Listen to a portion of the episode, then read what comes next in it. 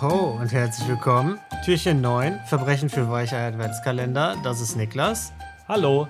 Ich bin Lino und wir haben wieder Sachen mitgebracht. Genau, der Sack vom Nikolaus ist pickepacke voll und Ja. da ist eine. Bei Niklas hatte der Nikolaus leider eine, eine Riesenerkältung dabei. Ne? Hört man das, ist so stark? Das hört man, also schwerstens hört man das nicht. Ich sag's nur, damit, falls man es hört, die Leute nicht denken: Mensch, Niklas, was ist mit ihm denn los? Genau, ich, Hat der sich eine neue Stimme gekauft? ich entschuldige mich schon mal, falls ich irgendwie komisch klinge. Andererseits entschuldige ich mich auch überhaupt nicht, weil dass ich mich jetzt trotz Erkältung hinsetze, heißt doch auch was, würde ich sagen. Ja, das ist auf jeden Fall. Da kriegen wir bestimmt ganz Mhm. viele nette Nachrichten wieder rein, die sagen: Mensch, ist Niklas ein wackerer Bursche. Das, darauf baue ich. Ja, damit Ja. der Adventskalender hier weiter schön gefüllt bleibt. Ja. Dass man jeden Morgen Ja. ein Türchen zum Anhören hat. ja, dann leg mal los, Niklas. Du bist dran heute. Genau. Und für die heutige Adventskalenderfolge gehen wir nach England, Mhm. denn dort machte 1817 ein Schuster eine seltsame Entdeckung. Okay. Ja, Schuster haben wir eh viel zu selten hier, deswegen brauchen wir. Brauchen wir Ja, habe ich auch gedacht. Also ich habe neulich noch drüber nachgedacht und da ähm, überlegt ein bisschen und habe gedacht, Mensch, ein Schuster, den könnten wir auch mal Mhm. gebrauchen. Allerdings hat ne? der Fall alle, absolut gar nichts damit zu tun, dass er Schuster Ja. ist. Ich wollte es nur noch Ja, mal dazu schade. erwähnen. Und zwar hat er eine Frau angetroffen, die in für ihn recht exotischer Kleidung dort stand und die sehr offensichtlich verwirrt war. Und als Mhm. er sie dann ansprach, schien sie ihn auch erstmal nicht zu verstehen. Und er verstand die Sprache, die die äh, Frau zu ihm sprach, auch nicht. Ganz kurz, wo hat er sie angetroffen? Ist es irrelevant oder? Äh, In England an der Küste. Das war eine Ach so, ja, okay. Küstenregion, hat er sie, da hat er sie gefunden. Und ähm, ja, die Frau des Schusters hat dann gesagt: So, ich verstehe sie auch nicht, irgendwas müssen wir machen. Und äh, sind in die nächstgelegene Stadt gefahren und haben dort die Frau zum Aufseher der Armen. Und ja, das war anscheinend eine Position damals in England. Waren andere Zeiten, Lino. Da gab es den Aufseher der Armen. Und haben, hat sie ihn dorthin gebracht. Mhm. Und äh, diese Frau äh, wurde dann in die Obhut von Samuel Worrell und seiner Frau Elizabeth gegeben. Das waren, das waren gute Bürger in der Stadt und da hat man gesagt, so, die können sich jetzt erstmal um die kümmern. Die verstanden die Frau jetzt aber ebenfalls nicht und haben zumindest, als sie dann so ein bisschen versucht haben, mit ihr zu kommunizieren, herausgefunden, dass die Frau sich selbst anscheinend Karabu nannte Mhm. und sind dann auch mal mit ihr in die lokale Taverne gegangen, haben gedacht, naja, vielleicht, wenn wir ein bisschen mit der umherlaufen, kommt ja irgendwas mal raus. Und dort hat sie ein Bild von einer Ananas gesehen. Ja, zu der Zeit waren Zeichnungen und, oder beziehungsweise Gemälde von, von Früchten ganz, ganz angesagt in England. Mhm. Ja. Und das hat sie angeguckt und hat gesagt, Nanas. Ja, und das war anscheinend ein Begriff für Ananas, der damals, ich weiß nicht, wie es heute ist, in Indonesien gebräuchlich war. Mhm. Und nachts, also sie war, war schon seltsam für die Leute dort. Nachts hat sie dann darauf bestanden, auf dem Boden zu schlafen. Die beiden haben sich jetzt also gedacht, hm, was machen wir denn mit der? Aber Samuel hatte jetzt dann irgendwann nach einer Zeit genug Informationen gesammelt und hat sich gedacht, so, mit all dem, was ich jetzt gesehen habe, Dankeschön, schön. habe ich jetzt genug Informationen zusammen, um eine gute und faire Lösung für diese ungewöhnliche Frau zu finden. Er war sich nämlich dann Mhm. sicher, das muss eine Bettlerin sein und hat sie wegen Landstreicherei angezeigt. Ach, natürlich, ja. Nee, das finde ich auch angemessen, wenn die da rumsteht äh, und so einfach und man die nicht versteht. Ich finde auch gut, die, die geben das Problem immer einfach an die nächste Person ab. Mhm. Und wenn es keine Person mehr gibt, an die man das weiter abgeben kann, dann denkt man sich einfach anzeigen. Dann, ja, dann liegt das Problem ja, Ja. anscheinend bei ihr. Dann kann es ja nur daran liegen, Ja, dass sie kriminell genau. ist. Ja. Ja, und während sie jetzt auf den Prozess wartete, saß sie eben im Gefängnis, wo sie durch Zufall auch den Seefahrer Manuel Einesso kennenlernte. Mhm. Und dieser, als erfahrener Seemann eben, sprach ihre Sprache und konnte zumindest ein bisschen verstehen, was sie sagte. mhm. Und das, was sie sagte, war ziemlich interessant. Denn sie war keine Bettlerin, wie Samuel angenommen hat, sondern Prinzessin Karabu von der Insel Javasu im Indischen. Ozean. Okay. Und während der Schifffahrt war sie im Indischen Ozean eben von Piraten gefangen genommen worden und wurde dann in der Nähe von England eben relativ nah an die Küste äh, gespült durch eben starken Wellengang. Und da hat sie es dann geschafft, sich zu befreien und ist von Bord gesprungen und so entkommen. Und nachdem diese Info jetzt klar war, durfte sie auch wieder zu Samuel und Elizabeth Worrell zurück. Also da, da freut man sich aber, ne? Da freut man sich doch, weil man dann in die Familie zurückkommt, die einfach so gesagt hat, ja, so ganz verstehen wir sie nicht, erstmal ab in den Knast. Eben, Ja. genau das, das habe ich mir Da auch fühlt gedacht. sich wohl behütet. da wird sie sich gedacht haben, toll, das, das sind wirklich großartige Leute, die, die unterstützen mich ge- gut. Ähm, aber ich, viele Auswahlmöglichkeiten hatte sie ja nicht und sie konnte sich ja auch nicht verständigen. Dementsprechend lebte sie jetzt wieder bei denen. Mhm. Und dort war sie natürlich jetzt auch das Gespräch der Stadt und wurde von zahlreichen Leuten besucht. Und die Leute in der Stadt hatten natürlich auch noch nie so jemanden gesehen wie sie. Ja, sie hat wirklich ungewöhnliche Verhaltensweisen. Sie ist nackt schwimmen gegangen, was damals Frauen jetzt nicht wirklich getan haben in England. Sie konnte fechten. Sie ist, äh, hat mit Pfeil und Bogen geschossen und sie hat zu Allah gebetet. Alles Dinge, die jetzt für Leute aus so einer kleinen Ortschaft im England des 19. Mhm. Jahrhunderts sehr, sehr spannend und total fremd natürlich waren. Aber auch nur, wenn sie Prinzessin ist. Ne? Wenn man das noch nicht so ganz weiß, dann sind das erstmal alles Eigenschaften. Dann sagt, Landstreicherin, ab, in ab Knast. ins Gefängnis. Ja, ja würde ich auch sagen. Ja, und es gab dann eben sogar einen Zeitungsartikel über sie, der veröffentlicht wurde. Und ähm, natürlich gab es auch Skeptiker, ja, die gesagt haben, da stimmt doch bestimmt was nicht mit der Geschichte. Ähm, aber ein Arzt untersuchte sie und hat zum Beispiel Narben an ihrem Hinterkopf entdeckt. Und hat gesehen, Prinzessin. Und hat gesehen, das Stand sind da. Prinzessin- Stand da einfach ein, eintätowiert. Nee, er hat dann gesagt, dass diese Narben, da- die müssen eindeutig die Arbeit von orientalischen Ärzten sein. Ganz, ganz klar. Mhm. Klar. Und der Zeitungsartikel, der geschrieben wurde, der machte jetzt eben auch seine Runden. Und der enthielt auch ein Bild von ihr. Und jemand erkannte das Bild von Prinzessin Karabu in diesem Artikel. Mhm. Und das würde dich jetzt überraschen und zutiefst schockieren, Lino.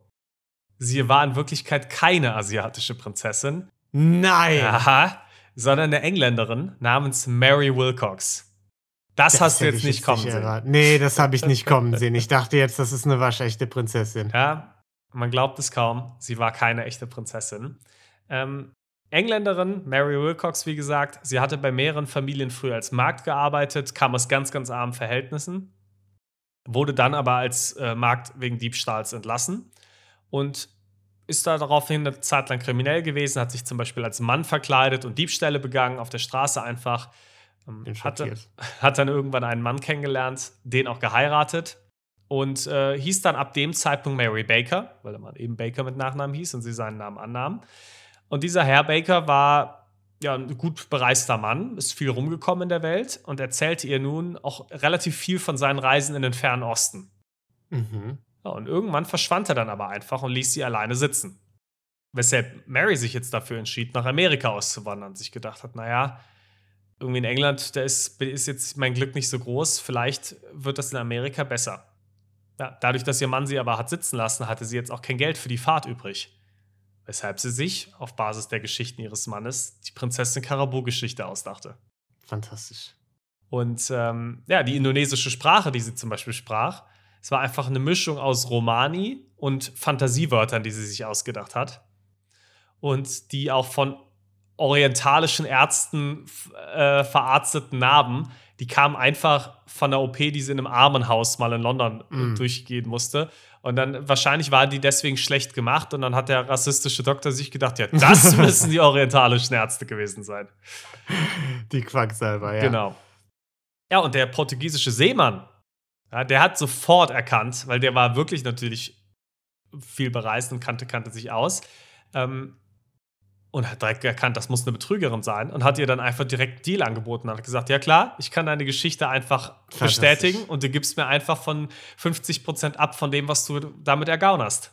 Das würde ich sagen, ist guter Geschäftssinn. Was ich mich nur frage ist, vielleicht kommst du noch dazu, aber Mhm. sie hat ja eigentlich nichts wirklich ergaunert, ne? Abgesehen davon, dass sie da in einem Haus äh, gewohnt hat und alle Leute, die so ein bisschen begafft haben und so, sie hat ja jetzt nicht den Ultra-Gewinn gemacht, oder? Naja, Kosten und Logis gab es natürlich und für sowas wie Ja. den Zeitungsartikel und naja, vielleicht hatte sie ja schon eine Idee, wie sie daraus Geld machen konnte. Da kommen wir vielleicht Hm. auch gleich nochmal zu.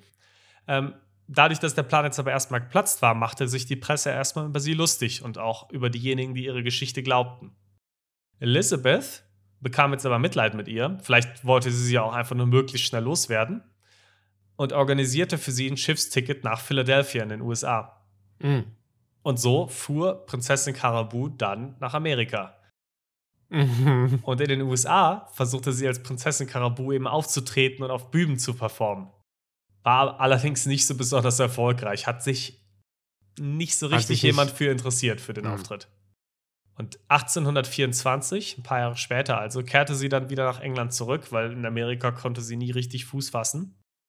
Und hat auch versucht, wieder mit der Nummer Geld zu machen. Diesmal nicht Mhm. als Betrug, dass sie irgendwo hingegangen ist, sondern versucht, auf Bühnen damit einfach einen Profit daraus zu schlagen. Aber die Nummer hatte keinen Erfolg. Sie ist deswegen ähm, unter anderem Namen wieder, und zwar unter dem Namen ihrer Cousine Mary Burgess, aufgetaucht und hat 1828 geheiratet und 1829 eine Tochter bekommen. Beruflich hat sie sich auch ein bisschen umorientiert. Sie war jetzt keine Verbrecherin mehr, sondern sie hatte Blutegel an Krankenhäuser verkauft. Mm. Weil Blutegel waren damals halt eben ein wichtiger Bestandteil der Medizin. Ja, ja, klar. Ja. Das hat sie von den, äh, von den orientalischen Ärzten gelernt. Vermutlich. Ja. Ja, 1864 starb sie dann irgendwann. Es gibt aber noch eine, und das natürlich dann unter dem Namen Mary Burgess. Es gibt aber noch eine kleine Geschichte, was auf der Überfahrt passiert ist. Und zwar, als sie in die USA gefahren ist, nach Amerika 1817. Und zwar nahm sich Caribou da einmal ein Beiboot und ruderte damit an die Küste von St. Helena, als sie in der Nähe waren. St. Helena, Mhm. sagt dir das irgendwas? Nicht so wirklich, nee. St. Helena war die Insel, in der, auf der Napoleon im Exil lebte. Ah, okay. Ja? Und der sah dann natürlich Prinzessin Caribou und verliebte sich sofort unsterblich in sie. Mm. Und hat ja. daraufhin auch einen Brief an den Papst geschrieben, um die Erlaubnis zu erhalten, sich von seiner Frau trennen zu dürfen und Caribou Mhm. heiraten zu dürfen. Die Geschichte wurde im Namen vom Administrator von St. Helena verfasst und eben an Zeitungen geschickt. Ob die Geschichte jetzt wirklich wahr ist, ob das wirklich der Doch, ist Administrator schon, von St. Helena verfasst hat, das ist fragwürdig und nicht bestätigt und ein Schelm, wer Böses dabei denkt, aber man weiß es Vielleicht- nicht. Vielleicht war der Administrator von äh, St. Helena auch einfach ein Seemann, der schon sehr lange unterwegs war, ein Portugiesischer. und der, hat- der, der hat die gesehen und hat gedacht, das muss eine Prinzessin Das sein. ist, also ich war schon viel in Ja. Asien unterwegs und das ist definitiv eine asiatische Prinzessin. ja. Ja. Und das Nicht war die schlecht. Geschichte von Prinzessin Karabu.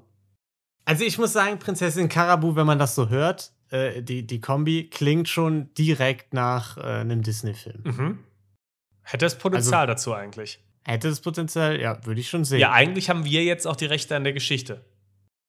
Ja. Weil ich habe dir jetzt Also, erzählt. Disney kann sich bei uns Also, melden. Disney könnte uns die Rechte jetzt abkaufen. Genau. Darf nie jemand mal irgendwann wieder darüber reden, im Grunde. Nee. Ja, ohne uns zu fragen. Nee, schick mir ja. sofort eine Abmahnung. Nee, finde ich, find ich nicht schlecht. Ja, gut. Perfekt. Ja, nicht schlecht. Prinzessin Karabu, da haben wir's. Also ich muss sagen, es war ein Auf und Ab, ne? Mit, äh, mit, der, mit der Geschichte erst arme Bettlerin, wurde schlecht behandelt, dann Prinzessin und dann war sie ja doch äh, kriminell, ne? Also vollkommen zu Achterbahn der Gefühle. direkt ab, ab, in den, ab in den Knast geschickt, ne? Also da muss man ja sagen, da war ja überhaupt nichts äh, falsch dran. Äh, nicht schlecht. Ja. Nicht schlecht. Ihr Plan, semi-smart. Fenster. Ich finde den sehr, sehr, sehr, sehr schlau. Also ich muss sagen, ich habe nicht so ganz verstanden vorher, ne? Bevor sie in den Knast gekommen ist. Mhm. Was war ihre Idee? Ihre Idee war es, sich hinzusetzen, zu sagen, hi, ich bin, ich bin's die Prinzessin. Und Ja. dann wahrscheinlich darüber irgendwelche Auftritte zu kriegen. Mhm. Und dass sie dann über, über ein paar Bühnen konnte. Und dann kann sie mal sich vorstellen, hallo, ich bin die Prinzessin. Vielleicht wird sie auch eingeladen bei irgendwelchen, ähm, von irgendwelchen Offiziellen. Und die sagen dann, oh, die arme Prinzessin, die muss ja wieder zurück auf ihre Insel. Mhm, klar. Und der geben wir jetzt Geld, damit sie da auf die Insel zurückfahren kann. Oh, ups, Ja. falsche Richtung genommen, doch Richtung Philadelphia gefahren. Richtung So, so habe Philadelphia. ich mir das Und gedacht. da hat sie sich dann mit dem Prinz von Zamu aus Zamunda getroffen und dann war alles gut. genau. Ja, ähm, okay. Das war Türchen Nummer 9 und morgen machen wir weiter mit Türchen Nummer 10. So machen wir das. Bis dann, ciao. Tschüss.